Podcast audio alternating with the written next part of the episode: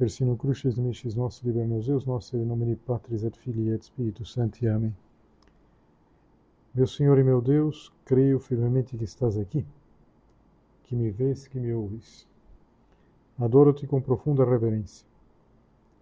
Peço perdão dos meus pecados e graça para fazer com fruto este tempo de oração. Minha Mãe Imaculada, São José, meu Pai e Senhor, meu anjo da guarda, intercedei por mim.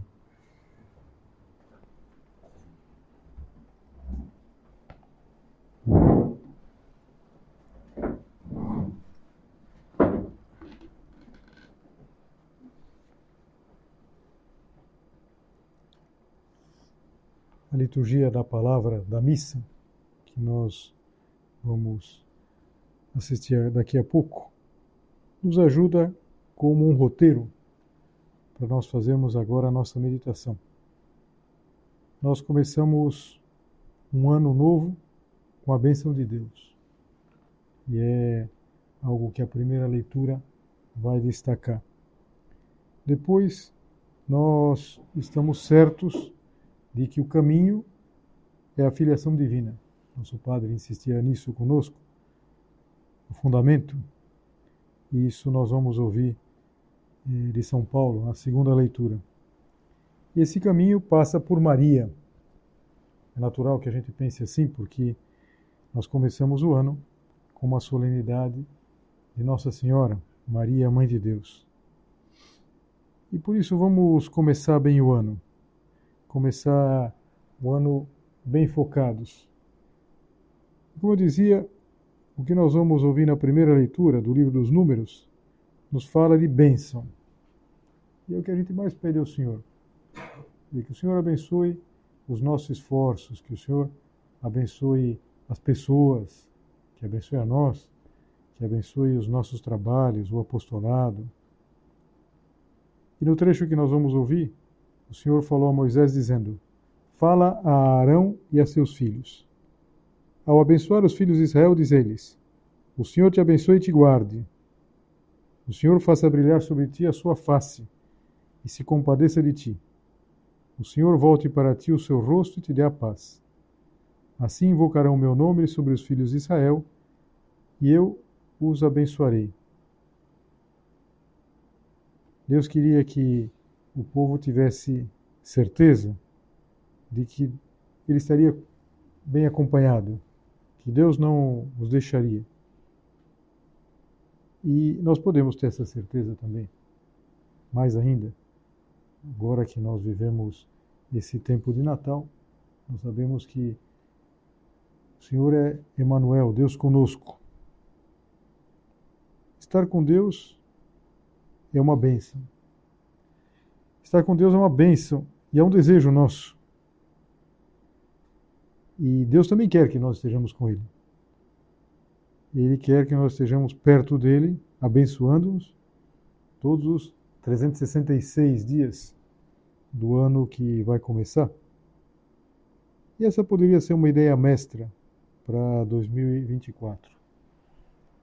E a gente pode tomar aquele ponto de caminho, que é ponto mais longo do livro, e um ponto que, apesar da extensão, nós quase que sabemos de memória mas que poucas vezes que a gente lê esse ponto, a gente vai é, guardando, memorizando. É o ponto 267. Nosso Pai diz assim: é preciso convencer-se de que Deus está junto de nós continuamente. Vivemos como se o Senhor estivesse lá longe, onde brilham as estrelas, e não consideramos que também está sempre ao nosso lado. Que propósito prático de viver a presença de Deus dessa maneira mais profunda, mais radical. Ou seja, porque Deus estará muito perto de nós, assim como falava para o povo no Antigo Testamento. Nosso Senhor estará muito perto de nós no ano que vai começar.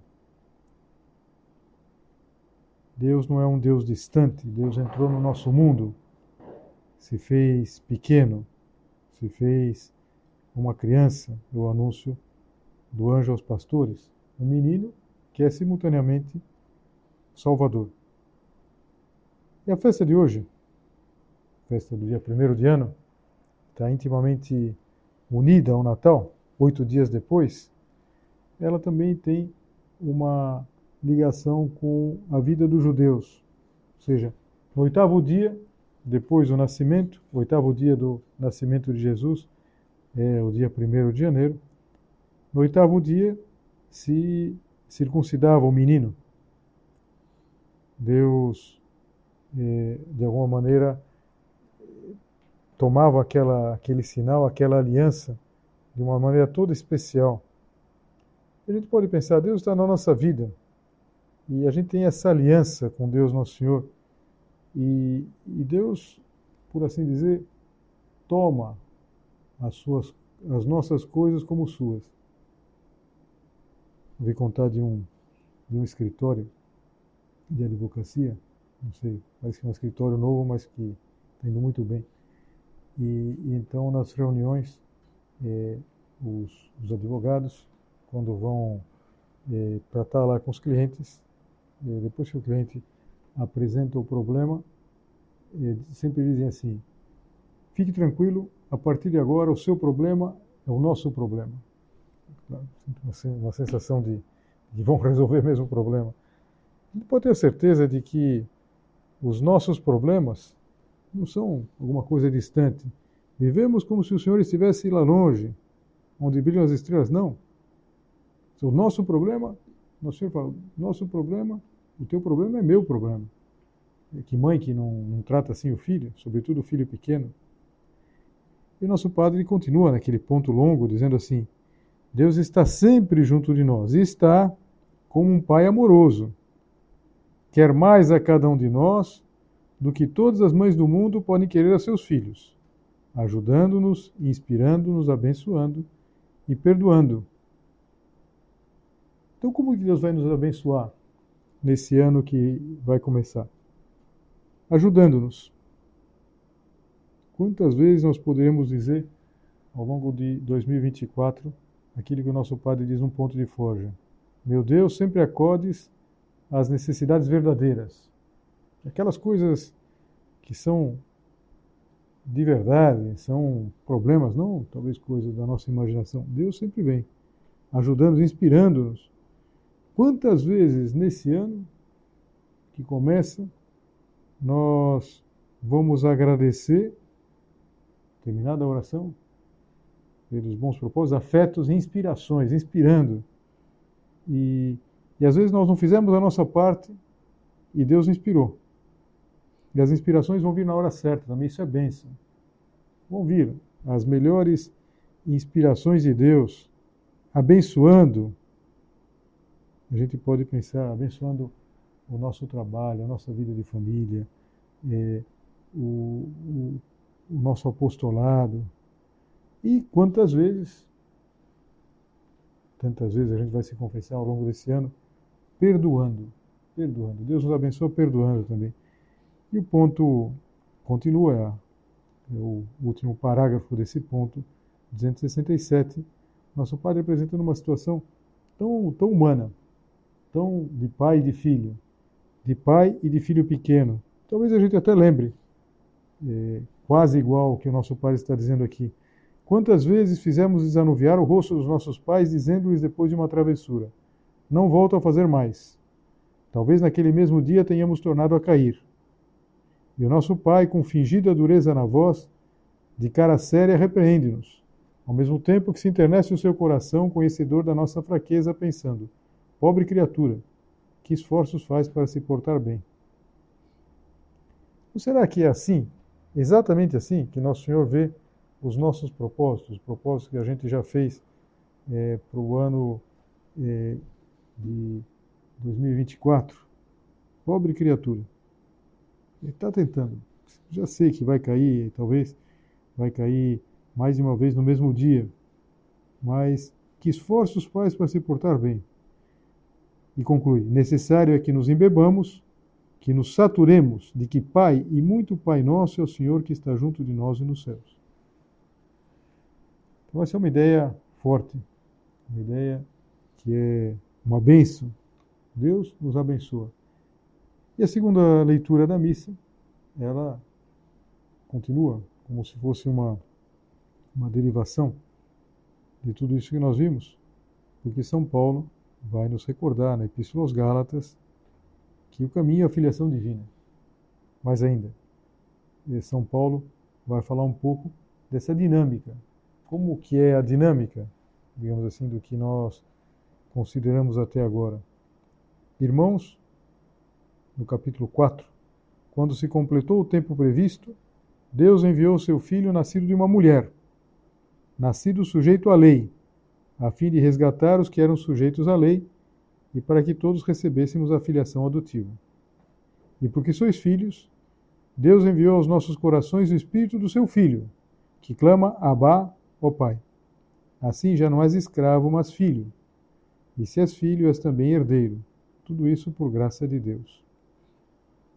Talvez a gente possa ver eh, duas partes aqui. Primeiro, São Paulo fala de alguma coisa mais própria de, de todo o mistério do Natal. Fala da plenitude dos tempos, e que Deus quis nascer sujeito à lei, nascer de uma mulher.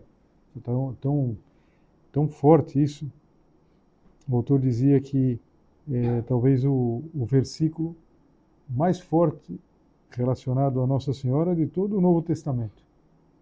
Claro que a gente gostaria, às vezes, que São Paulo tivesse é, comentado alguma coisa, alguma coisa mais piedosa, mas do ponto de vista profundamente é, teológico, é, que São Paulo está dizendo que Nosso Senhor quis nascer de uma mulher. Essa mulher que é mãe de Deus, porque é, Jesus Cristo é perfeito Deus e perfeito homem. Em seguida diz: E porque sois filhos, Deus enviou aos nossos corações o Espírito do seu Filho, que clama Abba ao Pai. Aqui já não é uma bênção, como a gente lia na primeira, vamos ler na primeira leitura da missa, uma promessa de proteção. Agora já é um projeto, um projeto para a vida. Nós somos filhos, filhos de verdade. Filhos herdeiros do céu. Filhos de Deus, herdeiros do céu o Pai nos envia o Filho, e essa é a boa nova do Natal, que o Pai nos enviou o seu Filho, e nos manda também o Espírito Santo aos nossos corações como guia, Abá, Pai. Na missa de Natal de 2009, o Papa era o Papa Bento XVI, ele dizia, comentando a cena dos pastores, isso que nós já meditamos outros, outras vezes nesse, nesse tempo de Natal, com certeza, que os pastores correm até o presépio. Tantas músicas de Natal falam, os pastores vão correndo, vão com pressa, porque eles tinham recebido um anúncio, e porque tinham recebido um anúncio que, que era transcendente, um anúncio que mudava o mundo. Nasceu um Salvador. E o Papa Bento dizia assim: Nasceu o Salvador. O esperado filho de Davi veio ao mundo na sua cidade, que podia haver de mais importante? impelia certamente a curiosidade, mas, sobretudo, o alvoroço pela realidade imensa que fora comunicada precisamente a eles, os pequenos e homens aparentemente irrelevantes. Apressaram-se sem demora. Na nossa vida ordinária, as coisas não acontecem assim. E aqui o Papa, é, como que lamenta algo que a gente vê também na própria vida, diz assim, a maioria dos homens não considera prioritárias as coisas de Deus. Estas não nos premem de forma imediata. E assim nós, na grande maioria das vezes, estamos prontos a adiá-las. Antes de tudo, faça aquilo que se apresenta como urgente, aqui e agora. No elenco das prioridades, Deus encontra-se frequentemente quase no último lugar. Isto, pensa-se, poder-se-á realizar sempre. O Evangelho diz-nos: Deus tem a máxima prioridade. Se alguma coisa na nossa vida merece a nossa pressa sem demora, isso só pode ser a causa de Deus. Que, que, parágrafo precioso, na verdade. Que, que leitura da, do momento, da sociedade, mas que leitura como que da nossa alma. Quantas vezes nós não consideramos prioritárias as coisas de Deus. Quase poderia dizer, cada vez que a gente adia, cada vez que a gente é, é, procrastina alguma coisa, é que a gente, de alguma maneira, negue a, a transcendência das coisas de Deus, mas é que não é prioritário. E por isso um propósito de filhos, de filhos que são abençoados, que, que Deus protege, um propósito que é genérico, mas que nós vamos querer fazer com que, ganhe, ganhe contorno, é o de priorizar as coisas de Deus. E não é difícil. O que é priorizar as coisas de Deus? Priorizar uh, a nossa alma, priorizar as normas do nosso plano de vida, priorizar os conselhos que a gente recebe, no sentido que servem para que a gente vá se aproximando de Deus. Na grande maioria das vezes estamos prontos a adiá-las, adiar, adiar as coisas. E os pastores não adiam, por quê? O Papa diz assim: Deus tem a máxima prioridade. Que, que ideia forte para a gente dar voltas e voltas. E a prioridade de Deus, a prioridade das coisas de Deus. E, e, e quando não é assim, o Papa explica: antes de tudo, faça aquilo que se apresenta como urgente. Até é comum aquela, aquela diferenciação entre urgente e o importante. Então, às vezes, tantas vezes na vida a gente se volta por urgente, esquece o importante. Mas o importante, primordial, é, é Deus, são as coisas de Deus. Deus encontra-se frequentemente quase no último lugar. Talvez a gente possa dizer: Bom, Senhor, apesar da minha miséria, não é assim. Eu não te coloco em último lugar, ou quase no último lugar. Mas ao mesmo tempo, a gente percebe e diz: Bom, Senhor, eu não te coloco em primeiro lugar. Não tem a prioridade. O Evangelho diz-nos: Deus tem a máxima prioridade. Esse é um propósito prático agora para o ano que começa. Priorizar as coisas de Deus. Priorizar os planos de Deus nesse ano que começa. E como? E que a gente chegaria a uma, um terceiro momento que vai nos levar para o Evangelho. É, a gente começava considerando aquela bênção do Antigo Testamento, o livro dos Números. Depois, a Epístola de São Paulo. A bênção nos falava da proteção, como Deus está sempre perto de nós. E, Deus é Pai, enviou-nos o seu Filho e enviou o Espírito Santo que nos ajuda a clamar Abá, o Pai. E como nós vamos fazer isso? No Tratado da Verdadeira Devoção à Santíssima Virgem, de São Luís Maria Grignon de Montfort, o santo traz um testemunho de, de Santos Padres, São Boaventura, que dizem que a Santíssima Virgem é o caminho para chegar ao Nosso Senhor. E, e a frase latina é interessante, às vezes ajuda até a memorizar, diz assim, via veniendi ad Christum est a propinquare ad illam. O caminho para chegar a Cristo é aproximar-se dela. E foi o que se deu com os pastores. Os pastores eles chegaram a Cristo aproximando-se da mãe. Vieram a Cristo, mas aproximaram-se de Nossa Senhora, que é o que traz o Evangelho da Missa. Naquele tempo, os pastores foram às pressas a Belém. Nós já pensávamos que essa pressa é algo que a gente deve imitar, a prioridade de Deus. E encontraram Maria e José, e o recém-nascido deitado na manjedoura. É natural que seja assim que quando chegassem, encontrassem primeiro os pais, encontrassem em primeiro lugar Maria e José. Nesse dia da festa da Mãe de Deus, eh, vamos pensar nisso que o nosso padre falou tanto, que nós não podemos separar eh, de Jesus eh, a sua mãe. E não podemos também separar de Jesus São José, com essa simplicidade dos pastores. De começa o ano pensando nisso, que os, os pastores vão encontram os três. Nós acabamos de celebrar a festa da Sagrada Família, Jesus, Maria e José. E a gente fica com essa ideia. É, recorrer a Nossa Senhora como por instinto de filhos. E, e sempre, sempre dessa maneira. Dessa maneira chegar a, a Jesus aproximando-se de Nossa Senhora. Isso na prática o que é? Rezando melhor o terço, cumprindo melhor as normas marianas do nosso plano de vida, procurando ter algum detalhe com ela. Via veniendia de Cristo, o caminho para se aproximar de Cristo, para vir a Cristo, esta propinquária dele, é aproximar-se dela. Deus vai nos abençoar, como a gente pensou na primeira leitura, quis fazer-nos seus filhos e por isso também nos deu a sua mãe.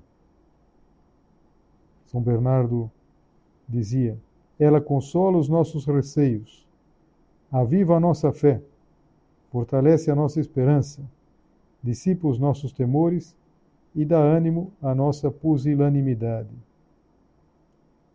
Quase poderia dizer que está tudo aqui. Tudo aquilo que a gente tem no ano que começa, receios, depois a fé que às vezes vai apagando como se fosse uma vela, que é preciso avivar. A nossa esperança fortalece a esperança, dissipa os temores, dá ânimo à nossa pusilanimidade pusilânimos é um pequeno, o ânimo pequeno, contrário de magnânimo. E Nossa Senhora, ela como que carrega a nossa, a nossa, eh, a nossa atitude diante da vida vai ficando pequena, de alma pequena. Então Nossa Senhora dá alma, dá ânimo, dá ânimo à nossa pusilanimidade. Como vai ser importante isso? E os pastores eh, foram com pressa, se aproximaram da Virgem Maria e conversaram com Nossa Senhora. É interessante. Diz assim: Tendo visto, contaram o que lhes fora dito sobre o menino. E todos os que ouviram, os pastores ficaram maravilhados com aquilo que contavam. Que a gente fica um pouquinho eh, na dúvida: o que será que aconteceu? Talvez com a chegada dos pastores se aproximou mais gente. É provável porque é, o Nossa Senhora e São José ficariam contentes, mas não é, não é que ficassem maravilhados no sentido de surpresos com aquilo que eles contavam. Quanto a Maria, e esse quanto a Maria quase está dizendo que Nossa Senhora não é desse grupo, como São José também não seria desse grupo que ficou maravilhado com o que ouvia. Quanto a Maria, guardava todos esses fatos e meditava sobre eles no seu coração é um momento forte da vida de Nossa Senhora. A gente pode imaginar como Nossa Senhora é, lembrava disso, como estava bem guardado. Meditava no coração e guardava no coração. Tinha é, riqueza de detalhes, que depois passou para São Lucas. E o Evangelho continua, diz assim: os pastores voltaram, glorificando e louvando a Deus por tudo que tinham visto e ouvido conforme lhes tinha sido dito. Eu acho que eh, se nós pudéssemos conhecer como foi essa conversa, que, que maravilha. Às vezes a gente, nesses relatos de, de aparições de Nossa Senhora, Guadalupe, Nossa Senhora em Fátima, é, é tão bonita a forma como Nossa Senhora se dirige àqueles aquelas crianças, ao, ao Juan Diego, a gente pode imaginar como terá sido essa conversa. E, e que depois eles, eles saíram glorificando a Deus e louvando e dizendo a toda a gente o que havia acontecido. É tão bonito. E é tão bonito pensar que Deus eh, vai estar junto de nós como um pai, enviou o seu filho, enviou o Espírito, o Espírito Santo, que nos ajuda a clamar a Abba, ao Pai, e também providenciou que nós tenhamos uma mãe, porque é mãe de Deus e mãe nossa. Então Nossa Senhora vai cuidar de nós. Nenhum de nós duvida disso, que Nossa Senhora vai cuidar de nós. Mas como é, é bonito pensar que Nossa Senhora vai cuidar de nós como uma mãe cuida de um filho pequeno.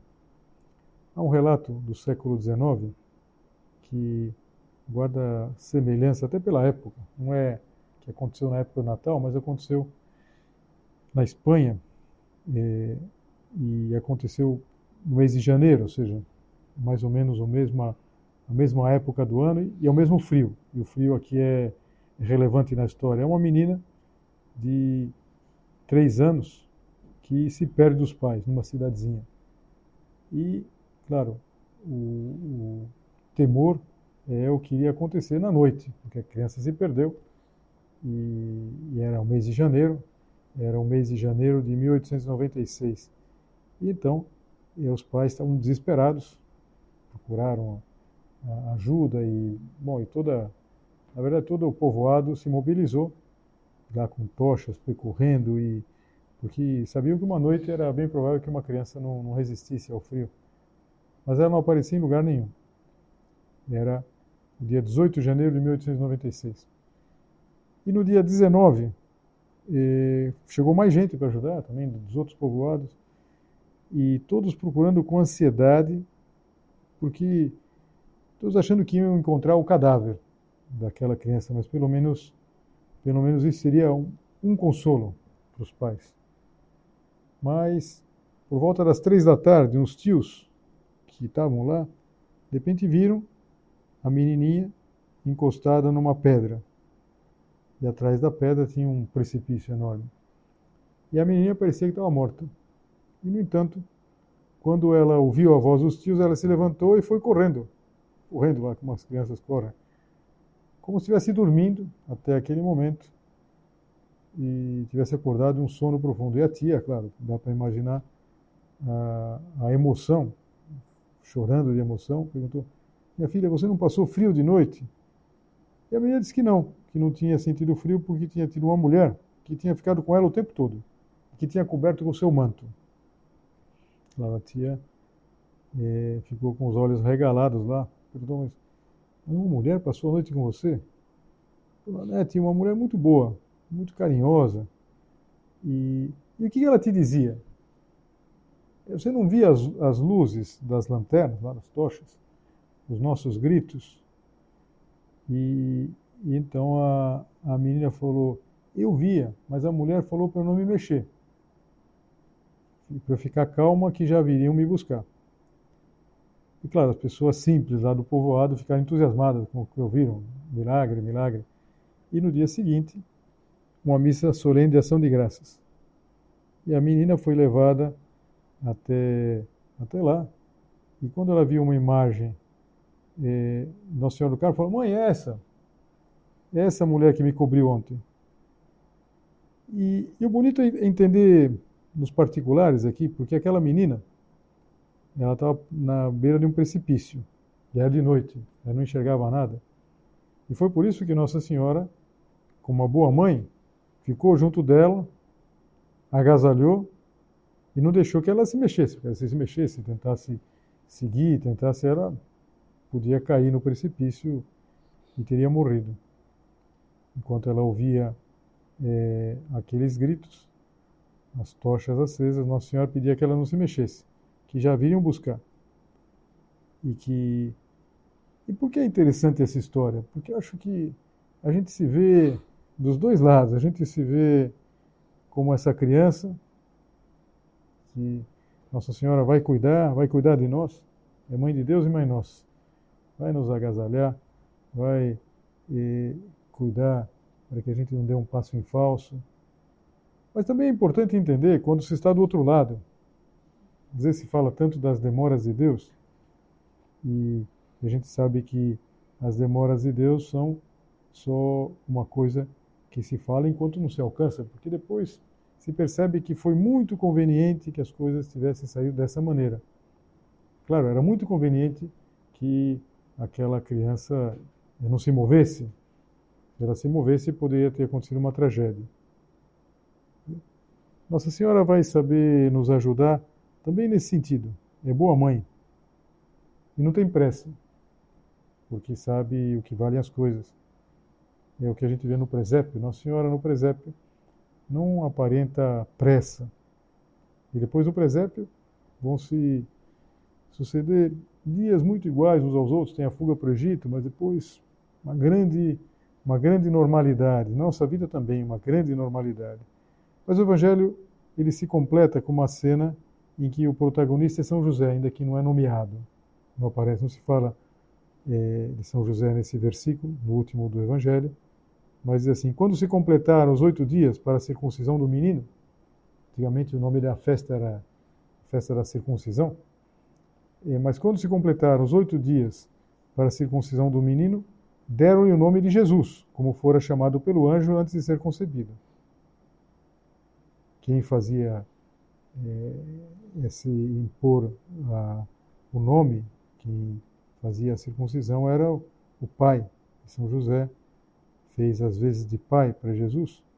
Nós estamos na terra de São José e com certeza é, nós acertaremos o caminho se nós formos a Jesus através daquela que não se pode separar, daquele que não se pode separar de Nossa Senhora. Se lembra que o nosso padre, num determinado momento, começou até a unir no próprio nome, chamar José Maria, e passou a, a juntar os dois, José Maria escrito é, sem separação.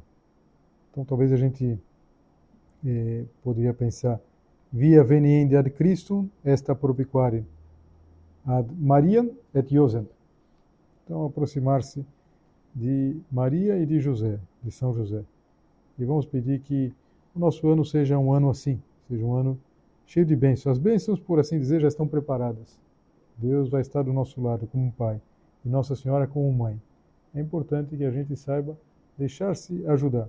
Talvez como essa criança que eh, soube estar eh, calma, esperando que viesse o socorro, que nós também estejamos sempre atentos, serenos, porque Nossa Senhora, como uma boa mãe, mãe de Deus e mãe nossa, vai cuidar muito de nós nesse ano 2024.